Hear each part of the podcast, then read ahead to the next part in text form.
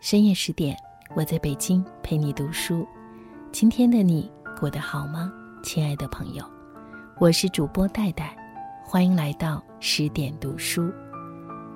今晚我在十点读书陪你读的这篇文章来自作者毕淑敏，名字是《发出声音永远是有用的》。如果你身为一个女性，请不要抱怨。这个世界就是如此的不平等，在你以前很久就是这样了，在你以后很久也会是这样。所以，他等待着你的降临和奋斗。你的降临和奋斗，也许什么也不能改变，也许能让它变得更美好一些，但起码这个世界因为有了你的存在而有了希望。有一年，我应邀到一所中学演讲。中国北方的农村，露天操场，围坐着几千名学生，他们穿着翠蓝色校服，脸蛋儿呈现出一种深紫的玫瑰红色。冬天很冷。事先我曾问过校方，能不能找个暖和点的地方。校长为难地说：“乡下学校都是这种条件。”凡是开全校大会都在操场上。我说，其实不是在考虑自己，而是想孩子们可受得了。校长说：“您放宽心好了，没事，农村孩子扛冻着呢。”我从不曾在这样冷的地方讲过这么多的话。虽然我以前在西藏待过，经历过零下四十度的严寒。但那时军人们急匆匆像木偶一般赶路，缄口不语，说话会让周身的热量非常快的流失。这一次，吸进冷风，呼出热气，在腊月的严寒中，面对一群眼巴巴的农村少年谈人生和理想，我口中吐冒一团团的白烟，像老式的蒸汽火车头。演讲完了。我说：“谁有什么问题可以写张纸条。这是演讲的惯例。我有什么说的不妥当，请大家指正。”孩子们掏出纸笔，往手心哈一口热气，纷纷写起来。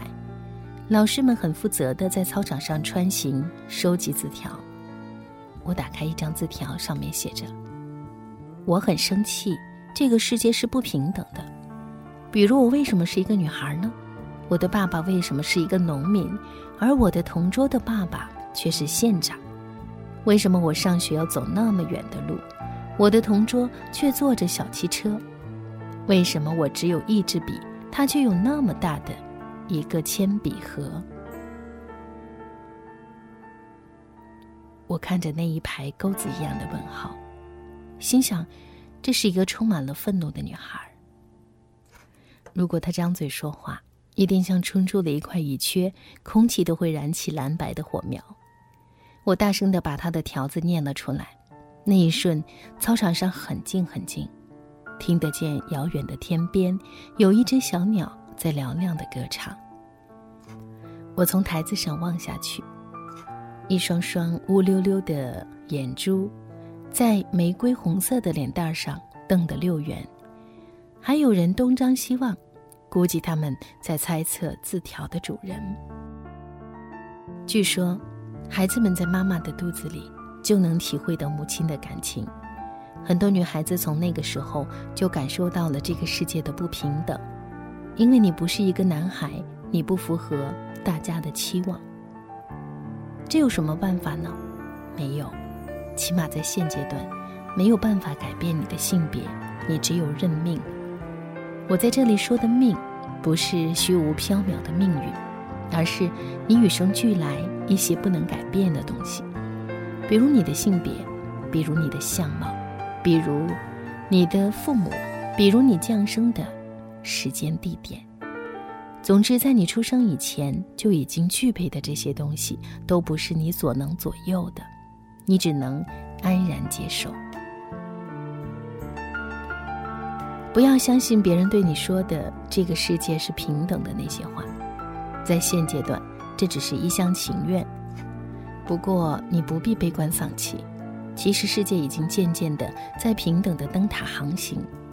比如一百年前，你能到学堂里来读书吗？你很可能裹着小脚，在屋里低眉顺眼的学做女工。县长的儿子在那个时候要叫做县太爷的公子了，你怎么可能和他成为同桌？在争取平等的路上，我们已经出发了。没有什么人承诺和担保，你一生下来就享有阳光灿烂的平等。你去看看动物界，就知道平等是多么罕见了。平等是人类智慧的产物，是维持最大多数人安宁的策略。你明白了这件事情，就会少很多愤怒，多很多感恩。你已经享受了很多人奋斗的成果，你的回报就是继续努力，而不是抱怨。身为女子，你不要对这样的不公平安之若素。你可以发出声音，说了和没有说，在暂时的结果上可能是一样的，但长远的感受和影响是不一样的，对你性格的发展是不一样的。而且只要你不断的说下去，事情也许。就会有变化。记住，发出声音永远是有用的，因为他们可能会被听到，并引发改变。说实话，让一个受到忽视的女孩子，很小就发出对于自己不公平待遇的呐喊，几乎是不可能的。但我思索再三，还是决定保留这个期望。因为今天的女子也可能变成明天的母亲。如若她们因循守旧，照样端起了不平等的衣钵；如若他们的女儿发出呼声，也许能触动他们内在的记忆，事情就有可能发生变化。当然了，如果女孩子长大了，到了公共场所，这一条就更要记住并择机实施。记住。呐喊是必须的，就算这一辈子无人听见，回声也将激荡永远。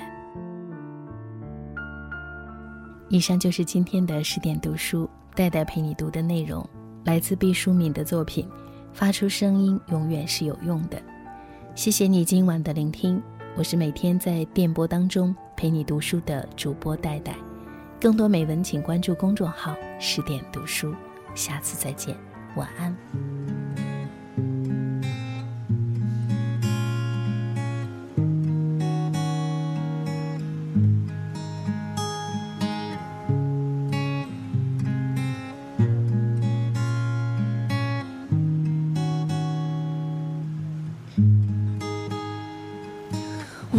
九里浪你家园谁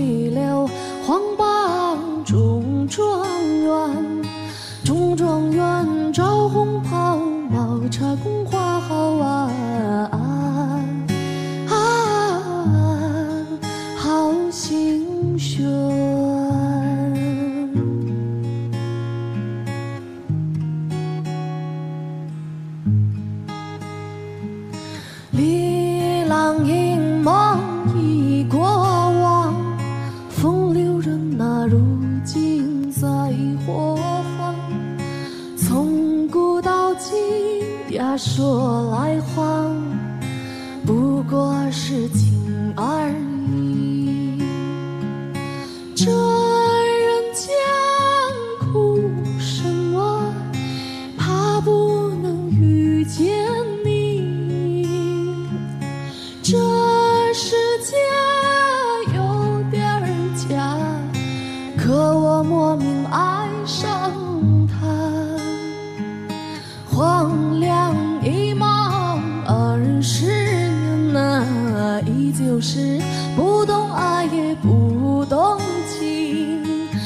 爱过的人假正经啊，听过的人最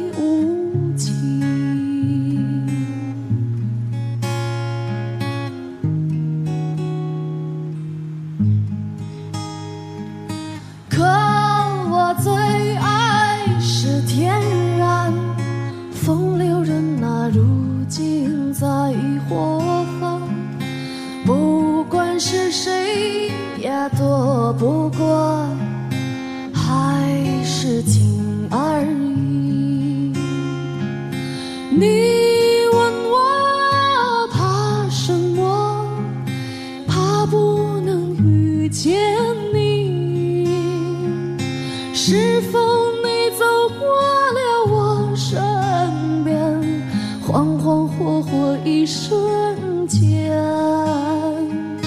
黄粱一梦，二十年呐、啊，依旧是。